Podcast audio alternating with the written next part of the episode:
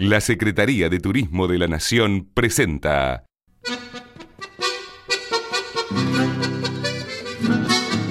Nuestros ríos, un programa de bien público que impulsa la protección de los peces y los ríos en beneficio de las economías regionales a través de la pesca deportiva.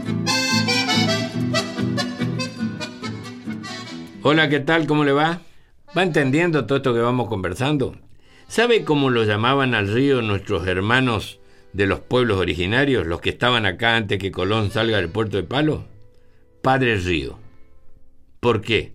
Porque como un padre nos alimenta y protege, y a un padre se lo respeta y cuida, ¿no le parece? Y como venimos diciendo, se cuida y se respeta lo que se conoce bien.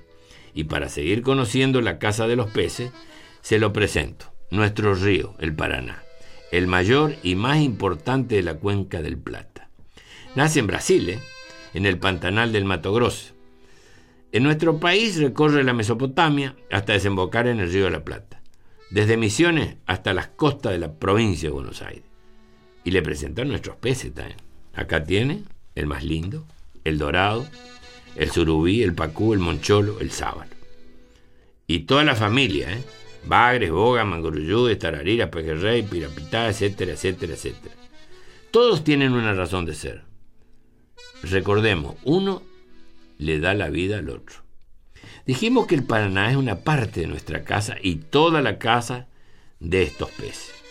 Una casa larga, sinuosa.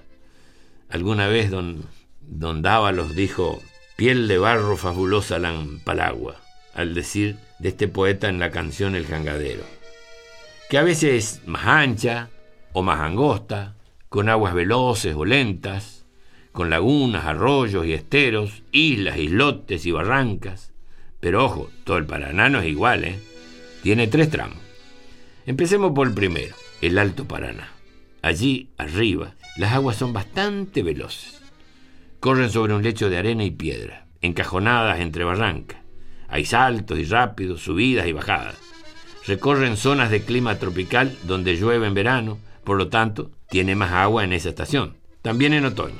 Hasta allí suben los peces luego de recorrer un largo viaje entre la primavera y verano hasta alcanzar la zona reproductiva. Vamos a llamarla así. Es el lugar que eligen para reproducirse y desovar. Es decir, poner sus huevos. Yo sé que decir, ponerse huevos usted cree que se echan como las gallinas, tienen un nidito. No. Se llama desovar. Piense que son peces, pescado, no gallinas. Lo hacen al final del verano, con el río crecido y mucha agua. Van al fondo, ¿eh? al cauce allá y ponen sus huevos, como si se sintieran más seguros y protegidos.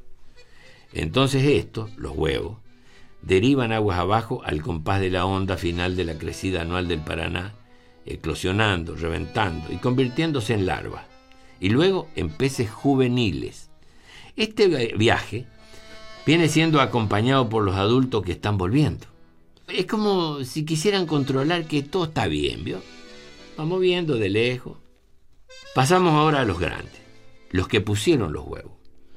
Cuando terminan con esta tarea, casi sin energías y hambrientos, empiezan a retornar, lenta y erráticamente, desandando el largo camino que antes habían recorrido. Ahora sí, buscan imperiosamente alimentarse para reponer las energías gastadas. Qué viajecito, ¿no? Si usted me permite una comparación, este trabajo me parece muy parecido al que hacen las abejas para que luego nosotros podamos disfrutar del resultado. A esta altura de lo que le voy contando, ¿no le parece un crimen matarlo? Y usted me dirá, ¿qué pasa después con el río, los peces y sus huevos? No me diga que se interesó en saber. ¿Quiere saber? Bueno, esa es otra historia que sigue, pero después.